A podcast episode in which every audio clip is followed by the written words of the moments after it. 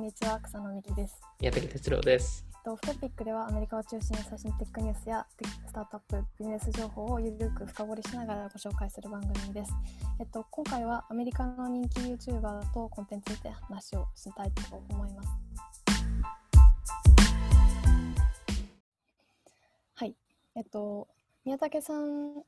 の方でノートでも取り上げてたと思うんですけども、はい。えっと、アメリカの YouTuber とか、まあ、コンテンツっていうところを、えっと、今回は話をしたいなと思っていて、はい。えっと、結構そのノートでもその話があったようにこうアメリカで流行ってる企画とかそのコンテンツの内容とか流れみたいなのって結構あのあ日本でもそういうコンテンツがあの遅れてきたり、まあ、もしくはあの同時多発的に起きてたりするうんのかなと思っていてでそのこれからの YouTuber とかそのインフルエンサーっていう存在がなんかどういう風になるのかなっていうのを、えっと、話をしたいなと思ってます。はい。で、えっとまあ、話の今回の流れとしてはそのアメリカの YouTuber の人たちがどういう企画を作ってたりとかあと動画の制作のどういう動画を上げているかっていう話を、えっと、したいなと思っていてで2つ目にそのインフルエンサーの次世代の動き方動きというかインフルエンサー2.0、まあ、はい。そのいろんなインフルエンサーのポジショニングがあると思うんですけどもそこの部分について話をしたいなと思ってます。で最後に、えっと、人気 YouTuber の人たちがどうやってマネタイズしてるのかとかビジネスとかそのいろんな、えっと、最近だとインスタグラムのリールとかはい。TikTok とかいろんな動画のプラットフォームが最近盛り上がっていてでどういうふうにこうあの活動の場を広げたり、まあ、もしくはいろんな他のことをやっているかっていう話をしたいなと思ってます。了解です。ははいい。でじゃあ一番最初にじゃあ動画の作り方みたいなそのノートも読んでくださった方もいるかと思うんですけどもどんな話から始めましょう？そのそうですね。なんか、いろんな、まあ、YouTuber だと MrBeast とか、まあ、デイビッド・ドーブリックさんもそうなんですけど、いろんなはい。フォーマットの動画を試しているので、まあ、日本の YouTuber も同じだと思うので、まあ、そこで何が刺さるかっていうところと、あとはその、まあ、特に YouTube とかだとアルゴリズムがあのあるので、まあ、そこにどう乗っかるのかとか、まあ、どういうエンゲージされるコンテンツを作れるのかっていう話になるので、まあ、その中で、はい。えっと、しかも独自性を持たないといけないっていうところなのであのそこのコンビネーションだと思っていてもちろんカテゴリー的にはなんかアメリカとアメリカとかだと人気カテゴリーっていろいろあるのでなんか音楽系とかもそうですし、スポーツとかエンタメ系とかあのコメディ面白系とかもあるのでそこの中で、まあ、どういうポジショニングを取るかっていう話だと思うんですよねまずは。確かに。なんかその動画で動画じゃなくてノートで取り上げてた方たちは結構エンタメ系っていうかもう YouTuber として、まあ、番組を持ってるじゃないですけどそれを主にやっている人たちの話ですよね。そうですね個人的にはなんかスーパークリエイターとしてあの勝手に呼んでるんですけど、なんか彼らは彼らなりのジャンルっていうかあのをつあの作ったのかなと思っていてあのまあミスタービーストとかだとあのジェンガ式コンテンツ、まあ、いわゆる大大金を使ったあの慈善活動なり、まあ、いろんなあの面白いチャレンジ系の動画をやってるなっていうところで、えっと、で逆にデイビッド・ドーブリックさんとかは、あのまあ、記事でも書いたようにシシットコムの、えっとはい。現代版あの、いわゆるスマホ用版を、えー作れたのかなっていう話なので、なんかいわゆるもともとあったコンテンツ、いわゆるジャンルのコンテンツだと思ってるので、そこをどう違うフォーマットで、いわゆる YouTube 用のフォーマットで、えー作り返すのかっていう話だと思うんですよね。うん。ちなみにそのジェンガ式の話は詳しく説明するとどういったものなのかっていいですか？いわゆる、えっと、ジェンガっていうゲームあるじゃないですか。はい。で、えっと、それと、えっと、同じ、えーまあ、フォーマットっていうか、あのいわゆるジェンガって、えっと、まあ、あの、プレイしてるとどんどんテンションテンション上がるっていうか、まあ、プレッシャーがあってで最終的に倒れる、誰かが倒すっていう結果はみんな理解してるじゃないですか。でも結末は分かってますね。そうですね。結末は分かってるのでそれまでの誰が最後の最後に引いて最後に倒すのは誰なのかっていう楽しみのゲームなんですよね。なんでいわゆるそこそれまでの過程っていうのがすごい重要になってきてその中で、まあ、どういうことをやるのかっていうのがみんな楽しみになっていて。で、えっと、それそれと似たようなフォーマットを、えっとはい、ミスタービストって撮っていて彼ら彼ってチャレンジ動画を、えっと、いっぱいやってるんですけど例えばその、うん、えっとえー、高級車、えー、高級車に、はい、えっと、友達、えー、が、えっとにえっと、手を手を触触ってっていうかその高級車を触って、えー、最後まで、えっと、触れ続けられる人がその車を、えー、もらえるっていう企画。を、はい、えっと、やったりとかしてるんですけど、その中で、えー、まああの何時間耐えられるのかとかあのその中で、えー、途中でミスタービーストがじゃあ、えっとえー、500万あげるから手を離してよとかっていう、あの、揺さぶりとかかけるんですよね。はい。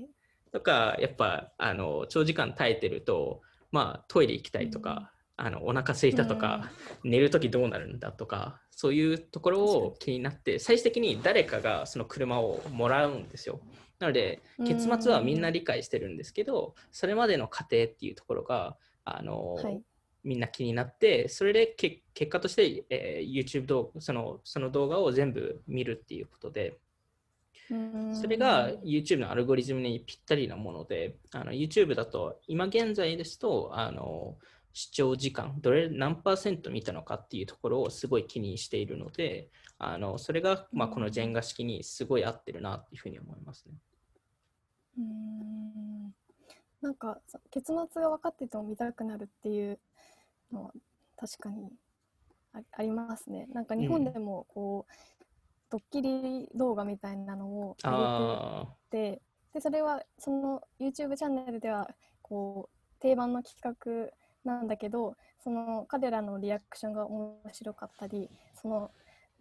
そのリアクションが面白いから見見ちゃうという結末は分かってるんだけど、見ちゃうっていうのは確かにあのあるなって思いました。なんかテレビとか日本とかなんかモニタリングとかもまさに多分そういうことですよね。結果としてその最後バラすじゃないですか。なんでそこを全員理解してるんですけど、はい、その間のどういうことを行動をみんな取るのかっていうところがみんな気になったりするんで、んなんか意外とアメリカのテレビもそうですし、YouTuber もそうなんですけど、日本のテレビコンテンツ、はい、あのを使うケースが多いんですよ。うん例えばどういうことですか？例えばあの日本だと年末にあのあの絶対笑ってはいけないやるじゃないですか。はい、でそれが、えっと、アメリカでも一時期人気になって YouTube, YouTube でよくその、えー、何かの面白い動画を見て笑わないっていう、はい、そこのリアクション動画を撮るみたいなものとかがすごい流行った時期があって。で、それをなんかさらに進化させて、えっと、僕もあの草野に一回共有したと思うんですけど、あの、えー、なんかすごい、えー、人気な曲とかをかけて、はい、それそれを歌歌わない歌うのを耐えるみたいな。あリズムに乗るのを耐える。リズムに乗るのも NG みたいな感じでそれでなんかビヨンセの曲とかなんかあのなんか有名な曲とかを流してそれでみんなリアクション見たりなんか例えばビートルズの曲をかけて、えー、あのそれのリアクション動画を撮るみたいなそういうチャレンジ系の動画とかもあの増えましたしなんか例えば日本だと「サスケとかそのスポーツ系のやつとかもアメリカ版のサスケ出ましたし逆にそれのちょっとコメディ版っていうのがワイプアウトっていうのもアメリカのテレビですごい流行ってなんかあの失敗したらドブに落ちるみたいな感じ。でもそれもなんか日本のバラエティーじゃないですかもう。一緒ですね、うん、でも逆になんていうか今までなかったんですか？そういうあんまりないんですよ。アメリカだと。結構。人気なんですか？バラエティー。バラエティっていう概念があんまないんで、そもそも。ななんかドラマとかそっち系はいっぱいあるんですけど、あとはその、えっと、コメディ系だと、そうそう、芸人っていう文化があんまないので、あの、アメリカだと。うんそれがどっちかというと、そのレイトナイト番組とか、若干そっち系にようんよるのか、本当にコメディアンとしてあのスタンドアップをやるのかみたいな感じなんで、若干そこのうん差分は日本とあるのかなと思いますね。確かにその番組としての企画力みたいなのは日本のテレビから影響されてるところはうん。多そうですね、確かに。うん、なんで逆になんかうんそれをやっているのであれば、うん日本側としては本当本来であればそこのコンテンツその企画はすでに日本語でいっぱい存在してるっていうはずなのでそれをどううん YouTube 化させるかっていう話だと思うんですよね。確かに。なんか、その、宮武さんのノート読んでて面白かったなって思うのは、その、ミスタービーストの出しているどコンテンツって、こう出せ、登録者数が増えたりとか、うんその、ビュー数が増えれば増えるほど企画が、なんていうか、え膨大になる。膨大になっていくっていう、そこの面白さがすごく、なんていうか、日本、日本でもその、なんていうんですかね、でっかい企画みたいな、なんていうか、規模の大きいものをやってる人がいると思うんですけど、や数、規模がちょっと違うぐらいの話だなと思ってて、なんかそこがすごいですよね。差を感じました。いや、すごいですよね。やっぱ、まあ、アメリカの企業も結構、やっ今、今となって YouTuber に結構お金払う時期になってきたっていうのもあるんで、で、それを、まあ、ミスタービーストは自分のポケットに入れなくて、スポンサー金をそのまま企画にぶっ込むっていうところは、すごいと思いますし、あの、直近だと無人島買ってますからね、あの人。すごいですね。それ企画のために企画です買ったんです。か？無人島を買って、そこに、まあ、彼の友達とかを呼んで、で、えっと、いろんなチャレンジをやって、最後にチャレンジを残残った人が無人島を勝ち取るっていう。で、で結局、その、あれ、すテレテレビ三でもやらない話 テレビでもやらない話じゃないですか。で、あれ、えっと、約1億円ぐらいかけてあの買ったんで、無人島をすご。い。まだ23歳とかそれぐらいですよね。うん、そうそう、23ぐらいですよね、多分。すごい。すごいですよね、本当にミスターすごいビースト。ですね。うんでも動画の作り方、なんか近い部分も多いのかもしれないですね。うんなんか、そうですね。なんか、ミスタービーストとかだと、その、事前活動っていう部分が結構良かったりしますし、なんか、そういうのが、うんなんか、なんだろう。あの、日本もそうかもしれないんですけど、アメリカとかだと結構思われがちなのが、あの YouTube 系のなんかバズる動画って若干なんかネガティブなのか、ちょっとなんかくだらない動画が多いのかとか、そういう系の動画がうんなんか多いんじゃないかみたいな話があって、ただそれを若干覆してるかなっていうところで、まあ、ミスタービーストの動画のそのその家をなんかもらえるとか、まあ、若干くだらない系の動画なんですけど、あのその中になんか事前活動系のものとかいっぱい入れていて、なんかそれをうまく事前活動をしながらバズってお金儲けができるって、なんかすごいことだなっていうふうに思いますね。うん確かに。まさにそのトピック2番目のその新しいあのインフルエンサーの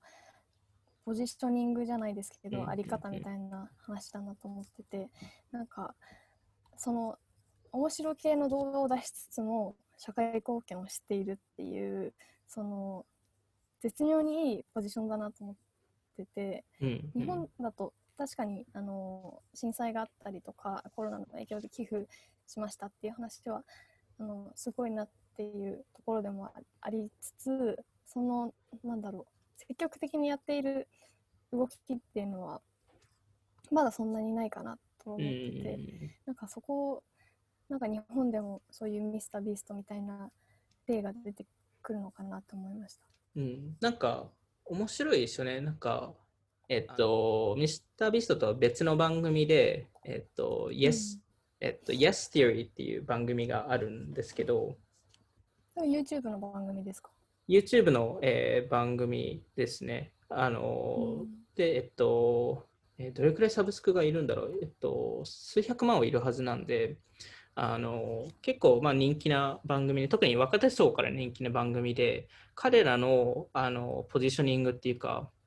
が、えっと、えー彼らの,、まあ、あのスローガンっていうかが、えっと、Seek Discomfort っていう、えーあのうん。スローガンで、いわゆるなんか、はい。あの自分にとってなんかやりにくいって思ったこととかなんかなんか恥ずかしくてやらないことを、えーどんどんなんかやっていこうみたいな話とかで、あのうんうん。例えばあの、えー知らない人に一晩ととあの泊まらせてもらったりとかし知らない人のためになんかパーティーをやったりとかあの知らない人にパーティーをやるってどういうことですか？本当にあの L 彼ら今 LA かな？LA に住んでると思うんですけど LA の街中回ってあの知らない人のところに行って今日ちょっとパーティーを開きたいんだけど家空いてるみたいな。ああ、その人の家でその人の家でパーティーーをするとか。すごい。なんかあのえー彼ら世界中飛び回るんですけどあの、えー例えばそのそのメンバーの一人にが、えっと、す好きな子がいて、その子を急に明日、明日ロンドン来るみたいな。明日ロンドンでデートしようよっていう。でデートの企画とかも全部その場で考えるみたいなこととか、あのなんかいろんななんだろう。自分では自らなんかやろうと思わないことを、はい。えっと、どんどんやっていこうっていう話で、ううんん、なんかそういう系のすごいポジティブな番組でうん。それはすごい面白いと思いますしなんかもともとカナダからカナダの大学在学中に始めてはい。そこでなんかいろいろやったりとか、なんかあ、えっと、去年かな？去年か一昨年あのウィル・スミスと、えーコラボして。あのウィル・スミスに、ウィル・スミスってなんか当時 YouTube, YouTube チャンネルをあの作ったばかりの時で、あ、彼、ウィル・スミスもなんかいろんなち自分にとってチャレンジングなことをやりたい人で、で、なんか例えばバンジージャンプとかスカイダイビングとかそういう系のことをやってたから、あのその Yes Theory があの動画を作って、ウィル・スミスにチャレンジチャレンジしますと。このヘリからのバンジージャンプを一緒にやりませんかっていうチャレンチャレンジを出して、で彼らの登録者にウィル・スミスの動画にあの Yes, yes Theory がチャレンジしたよっていうコメントを残してっていう話をしたら、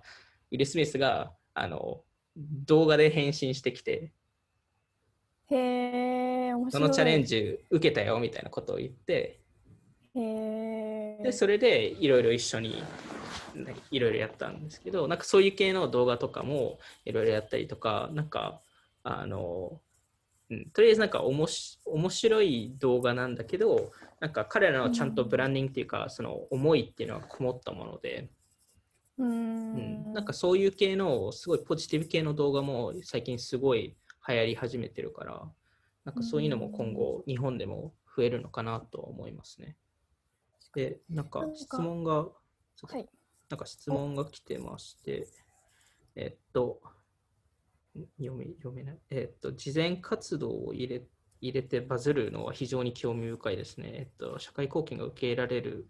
のは、えっと、文化、キリスト教の要因はあるのでしょうかっていう話、っていう質問かな。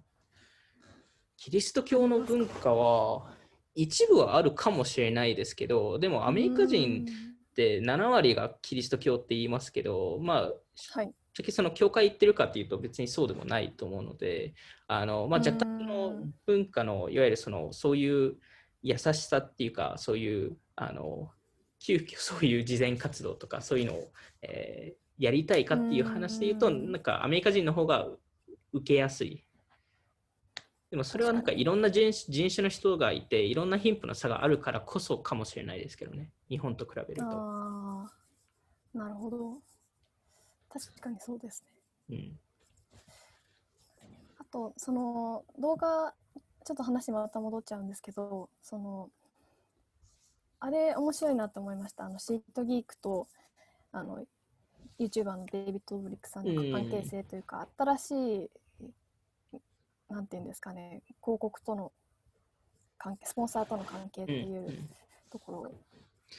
そうですよね。なんか今までだと結局そのインフルエンサーとそのブランド、まあ、広告側としましては、はい、そのコラボの仕方っていうのが結構一方的であの、はい、いわゆるそのブランド、まあ、広告側が、えっとまあ、その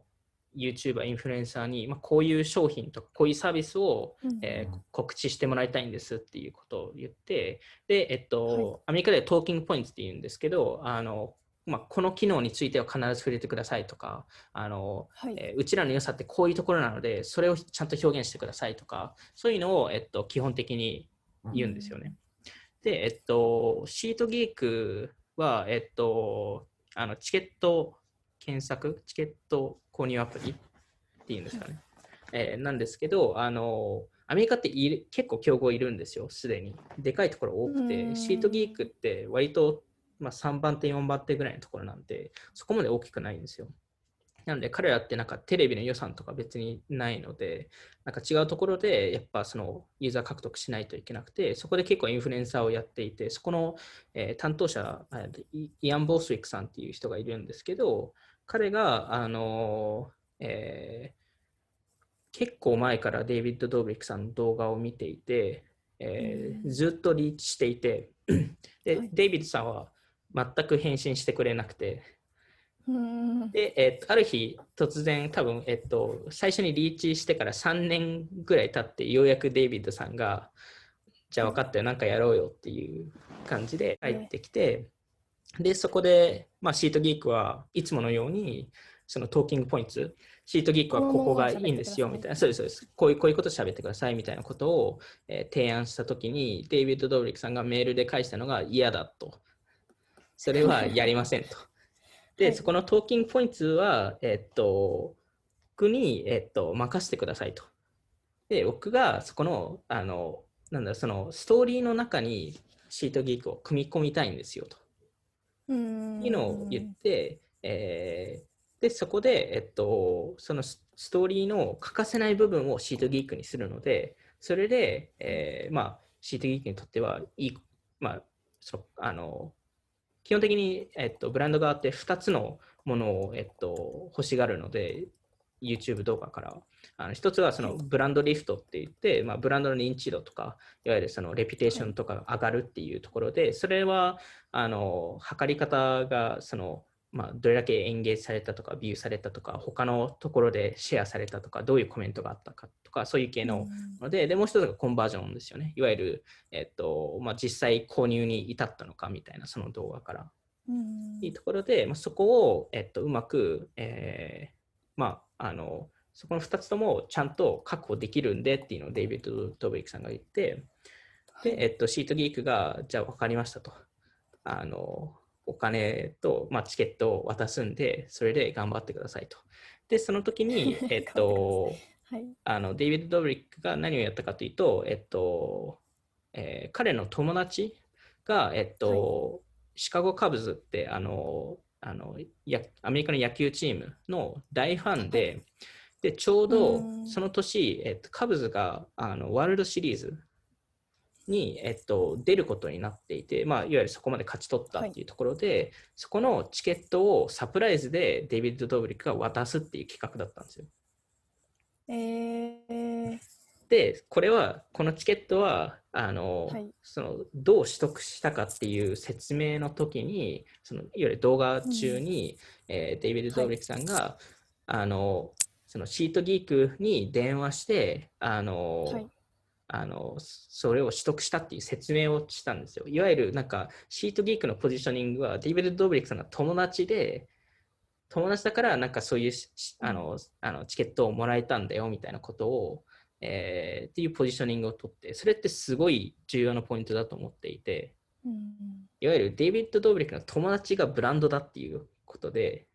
いわゆるシートギークを、まあ、いわゆるデイビッド・ドーブリックを思うと、そのシートギークっていう名前が出てくるし、シートギークの名前が出ると、デイビッド・ドーブリックっていう名前がつながるようになる。っていうことが、えー、結果としてシートギークができたことで、確かに。でも CCD からしたらでもそんなにその人にひもそのブランディングが紐づいてしまうことに対してはマイナスではないんですか？リスクはあります。あのけ結局、うん例えばデイビッド・ドーブリックが、なんか明はい。日わかんないですけど、ドラッグでなんか何か捕まったりとかすると、えーもちろん危険です。でもこれって、それって結局、ナイキが例えばマイケル・ジョーダンとか、レブロン・ジェームズとか、ランス・アームストロングとかをスポンサーしたと同じことだと思っていて、そこの、ただそこをなんか明らかにそのよくよよく見るパターンって、まあ、デイビッド・ブレイクも一部これやるんですけど、あの、なんか、あの、動画、動画中に途中で切って、なんか30秒ぐらいそのプロダクトのプロモーションをする。うーん途中でなんか動画中に突然止まって、えシートギークってなこういうアプリでこういうディスカウントコードがあるから購入してねみたいなことを言うのと違って、もちろんそれは途中途中で言うんですけど、いや、シートギークっていう、シートギークにじゃあちょっと連絡してみるわみたいなことを言って、実際電話してる姿も電話して、で、イアンさんが相相手で、いや、ちょっと友達がここのチームの大ファンでチケット欲しいんだけど、なんとかならないみたいなことを、で、いわゆるそういう夢を、そのクリエイターの夢を叶えてあげるブランドっていうポジショニングになるっていうのは、で、シートギークってあのチケット以外に車とか渡してるんで、デイビッド・ドーベックに。テスラとか、そういう系のものをあげたりしてるんで、はい、で、それが。何回もやってるんで、もうデイビッド・ドーブリックイコールシートギークっていう概念になっていて、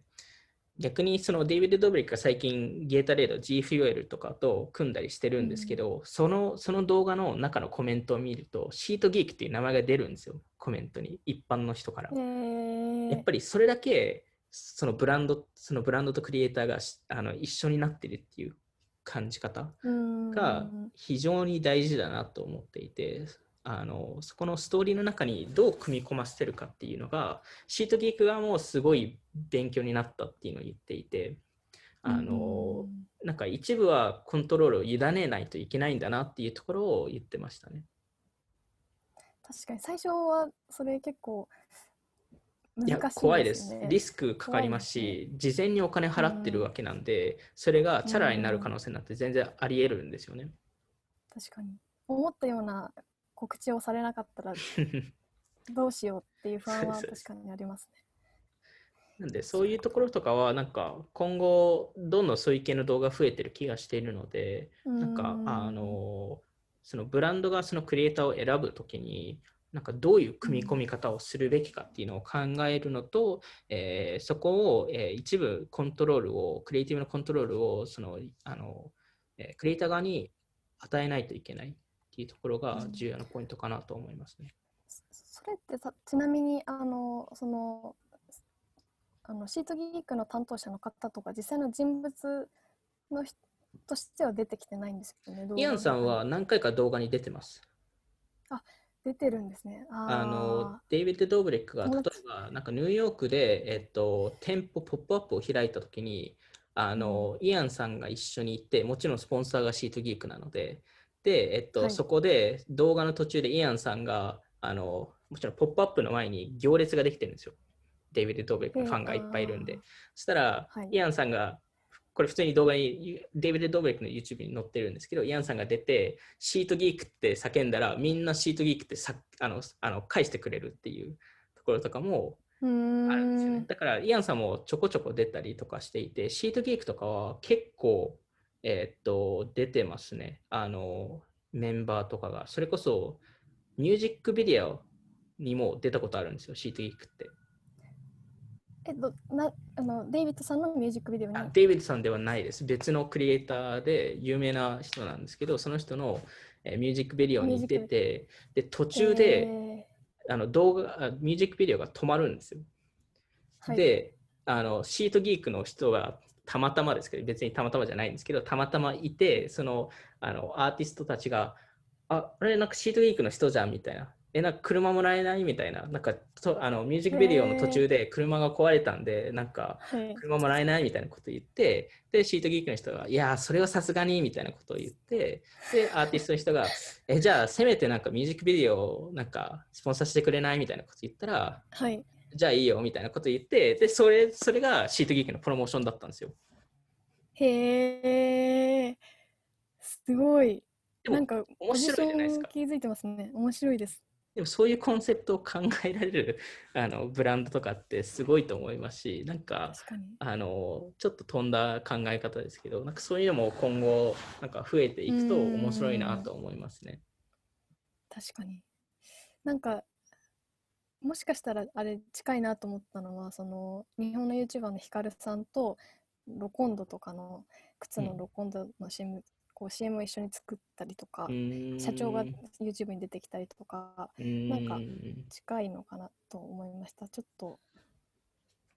事例として。でもまさに多分そういう系のことが今後どんどん増えていくかなと思いますね。でもブランドというかその会社としてそのなんていうか人な人物像が見えるというかそのパーソナリティが出てることって重要うん、だからすごくいいですね。なんそかシートギークっていう人物が分かるというかそのキャラクターがその伝わりますよね。うん。しかもなんかそのミュージックビデオに出たシートギークはあのイアンさんじゃないんですよ。はい別の人だったはずなので、多分多分そうだったはずなのへで、ーそうするとシートギークはそのイアンさんではなくて、シートギークっていうブランドが人間化される。いわゆるそういう、そういいうなんかいろんなクリエイターをサポートしてくれるいい人たちだはい。みたいなことで、そこはまさにブランド認知のためで、で、であれば、あのデイビッド・デイビッド・ドーブリックのファンたちが何かチケットを買うときには、えじゃあなんかせっかくチケットを買うのであればシートギーク使おうみたいなことになるんですよね。だからそういうあのちょっとパッシブなあのコンバージョンの方法も、えっと、ちゃんと見ていますし、いでも、同時にあのコンバージョンしてるかも見てるんですよ。あの結局動画の中でこのディスカウントコード使ってねっていうのを言うので、そこである程度のあのあのコンバージョンがない限り、基本的には、えっと、お金は基本的に出せないですし、そのスポンサーもできないので、うんそこがちゃんとペイしてるっていうところが、えー重要なポイントですよね。うーん確かに。はい。じゃあ、そのまあ人気の YouTuber の方のそのマネタイズというか、その先、あの YouTube 以外のこう領域を広げた時とかの話を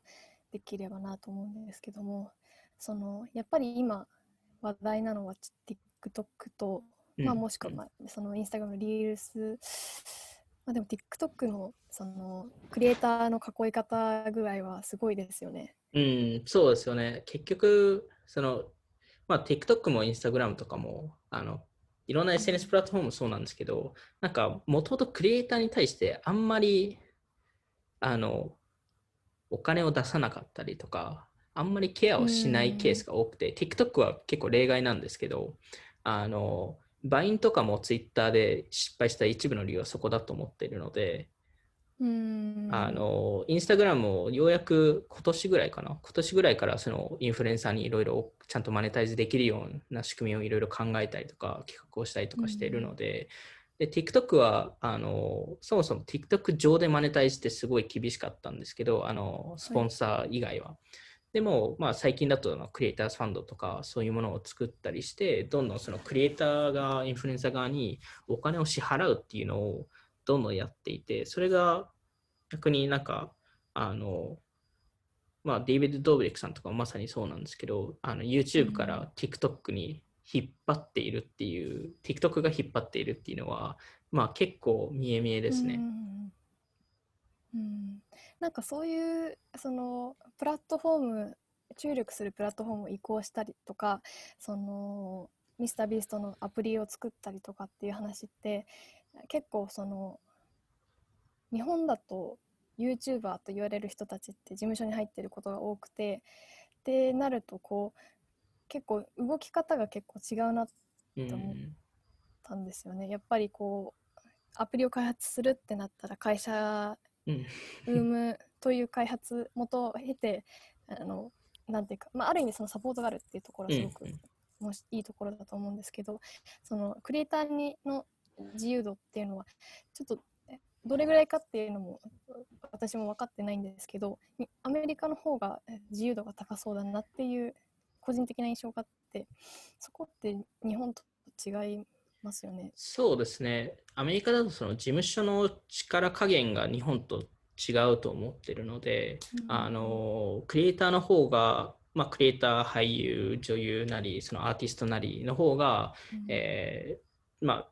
判断権限をより持っているっていうのは事実としてあると思っていて、まあ、そこがちょっとどのレベルかっていうのは正直僕も分かんないんですけど、あのまあ、だからこそいろんなことをできたりとか、まあ、あの TikTok とかの、えっと、とか YouTuber とかですと、まあ、エージェントがいいるけど事務所に別に入ってないみたいなケースとかも多いのであのそうなるとあの結構もう自由にエージェントと相談してあの判断するみたいな感じが多かったりするのであのでまああのプラットフォーム依存の問題はみんな今回の TikTok の版の話で結構感じてるはずなので、それこそいろんなプラットフォームに移行したりとか、あのマネタイズの方法も昔だとあの YouTube のあのアドセンスとかそういうので、まあ、あとスポンサーで儲か儲かるっていう形が多かったんですけど、結局それだけだと結構怖いなっていう話がクリエイター側にあって、それ以外のマネタイズ方法っていうのもいろいろえー、考え始めてるっていうのは現状としてありますかね。うん、グッズの販売とか？グッズの販売、コミュニティと、えっと、プレミアムコンテンツとか、うん、そういう系が、えー、増えてますかね。プレミアムコンテンツっていうのは、その YouTube のプラットフォームではなくてってことですか別のプラットフォームです。あのそれ用のあのプラットフォームとかあって、アメリカだとなんか、はい、そのコミュニティ用のプラットフォームとか、 OnlyFans とかなんかいっぱいありますし、あの、うん、なんか、あの、グッズ系だと YouTube's っていうやつとか、なんかいっぱいありまして、はい、それ専用の、いわゆるインフルエンサー専用のグッズプラットフォームみたいな。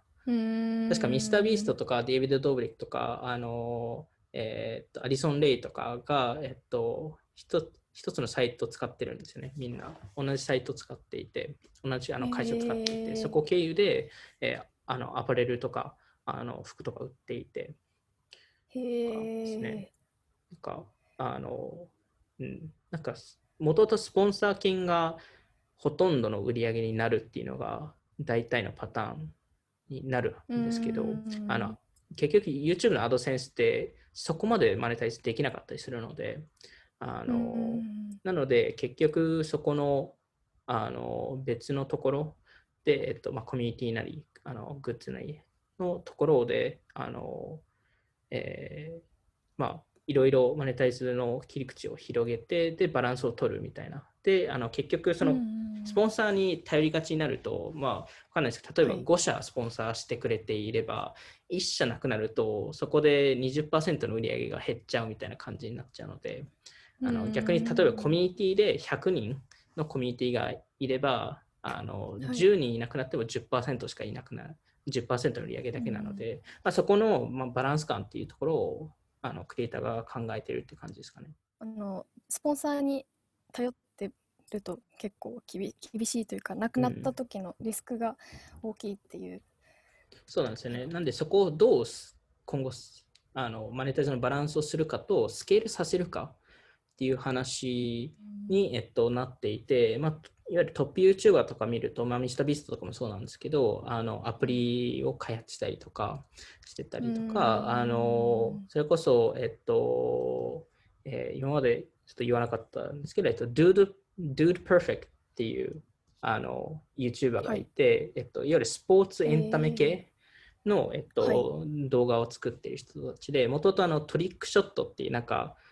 面白い技でなんかバスケのシュートを決めるとかなんかそういう系の動画でバズり始めて、はい、でそこでそれでまあ彼ら自分のチャンネルとかを持って今いろいろやってるんですけど最近スポーツする人ってことです？その人がプレイしてるってこと、えっと、あその人たちもやりますけどその人たちはアマチュアなのであのでもいわゆるなんかトリックショットいわゆるその、えー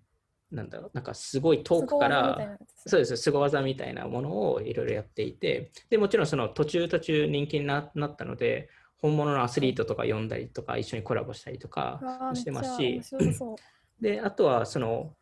結構、えー、おもちゃを一緒に、えー、っとアメリカのハズブローとか、なんかいろいろおもちゃ会社とかと組んで作ったりとか、えー、アプリでゲームを作ったりとか、あのえー実際のテレビ番組、実際の本当のテレビで、えっと、彼らの番組を作ったりとか、そういうのもどんどん広がっていて、で、なんかそれ、そういう系のものもあれば、TikTok スターとか見ると、最近すごい広げてるなっていうふうに思うので、アディソン・レイとかも、ね、あの、Spotify、あ、うん。Spotify っていうか、Spotify だっけ？えっと、ポッドキャストを始めましたし、あの、あの、自社のブランドとかも立ち上げたりとか、あの、あとは、えーっと、チャーリー・ディアメリオさんとかも、あの、リアリティ番組とかを始めたので、あの、そういう系。ですか？て、えっと、 Netflix かなそういう地系だと思いますね。なんかそういう系のものが今後、インフルエンサーがどんどん、その、まあ、特にトップインフルエンサーがどんどん広げていくのかなと思いますね。うん。やっぱそのトップインフルエンサーの人のファンの国別で言うとアメリカが結構多い。全米でと主に人気なんですか？えっと、結構ファンによってそこが、まあ、クリエイターによってそこのファン層が変わるかなっていうところで、ミスタービーストとかは意外と確かなんか25%から30%ぐらいしかアメリカにいないみたいなこと言ってた気がするので、うんそうするとまあ結構ヨーロッパとかあのアジアとか確からもいるのかなみたいな。まあ、あの動画によってはあの彼らの動画って多分どの国にいてもなんとなくすごいことだなっていうのは理解すると思うんで、確かに。島買ったよっていうのは島買ってあの最後に生き残った人がもらえるよみたいなことを言われるとまあそれはシンプルだよねみたいな。うんうん。誰が見てもなんかうん言葉が分からなくても結末ちょっと気になりますよね。なんとなくわかるじゃないですか。なんかそれこそうん今後いろんなカテゴリーの YouTube チャンネルが上がってきているのであの、うん。なんか今後多分リアリティ番組系とかもあのそれこそシットコム系とかもどんどん増えると思いますしあの、うんうん。特になんか子供向けのコンテンツとかってやっぱ流行るじゃないですか。確かに。日本もそうですもんね。最近その YouTuber の登録者数ランキング1位になったのも子供向けのあ子供なん番ですね。組だったので確かにそこの日本あれですもんね。アメリカも結構ライアンさんとかはい。含めて、そのおもちゃの商品紹介をしたり子供向けのコンテンツを配信してるうん、親子系 YouTuber ってたくさんいるのでそこの部分もなんか増えそうですねそうですよね。特にアメリカだと。なんかうんコンテンツがリッチになるような気がしうんます。なんか本当にお母さんと一緒みたいなぐらいのレベルの番組とか全然出てきそうだいやめちゃくちゃそういう系出てきそうだと思いますね。ライアンさんもウォルマートとかと提携したりとかしてな。るんで、うんなんか全本当にそういう系の動画がどんどん出てきそうですし、しかも進化していくので、結局ライアンさんって、うんね、わかんないですけど、15歳とかになったらそういう系の動画ってもうできなくなっちゃうので、でもその時には違う多分子供が出てくるっていうところで、ライアンさんは別の 別のコンテンツを出すっていうことになると思うので、確かに。ミスタービーストみたいにこう島どころじゃない何か 何を買うんだろう。確かに。へえ今回はこんな感じですかね。はい。はい、じゃあ今回も聞いていただきありがとうございました。えっと、オフトピックではツイッターでも、えっと、配信してるので気になった方はフォローお願いします。では、さようなら。さよなら。